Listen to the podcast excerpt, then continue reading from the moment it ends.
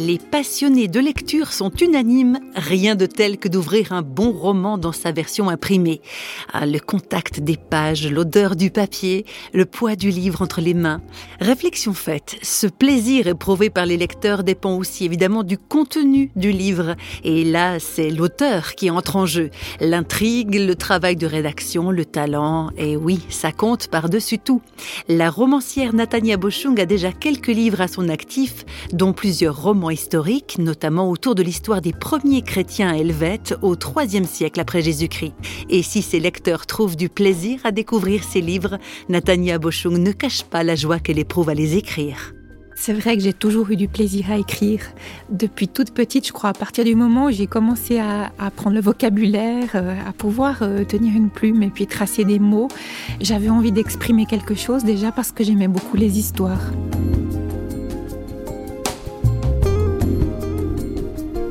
Qui s'est imposé à moi, c'était l'idée d'une femme.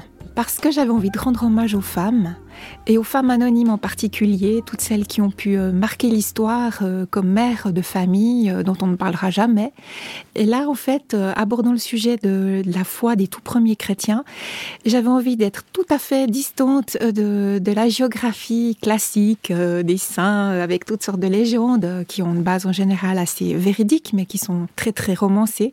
Et puis j'avais envie d'avoir un personnage qui soit très proche finalement du peuple et je dirais proche de la femme d'aujourd'hui malgré la distance dans le temps, quand même une femme qui vibre, une femme qui, euh, qui passe dans une époque troublée.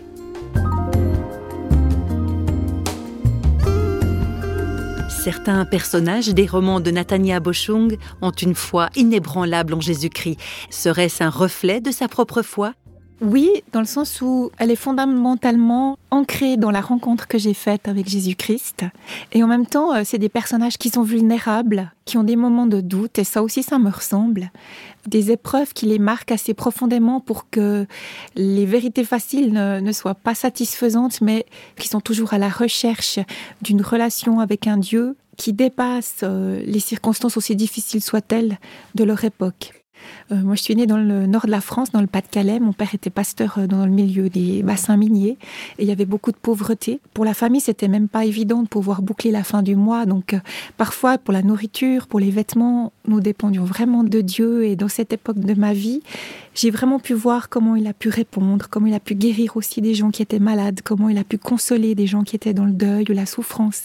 Et tout ça, c'est sûr, ça m'a marqué. Et c'est quelque chose que j'essaye de transmettre dans mes personnages.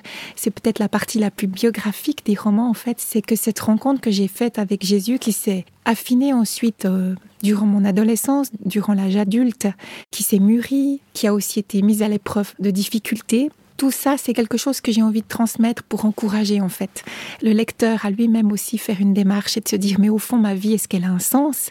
Est-ce que le héros dont je partage euh, l'histoire pendant quelques heures, est-ce qu'il a quelque chose à, m'apporter? Est-ce que sa manière de réagir peut-être pourrait être un modèle ou au contraire euh, me mettre en garde sur ma façon de m'endormir dans l'existence ou de ou d'affronter les difficultés?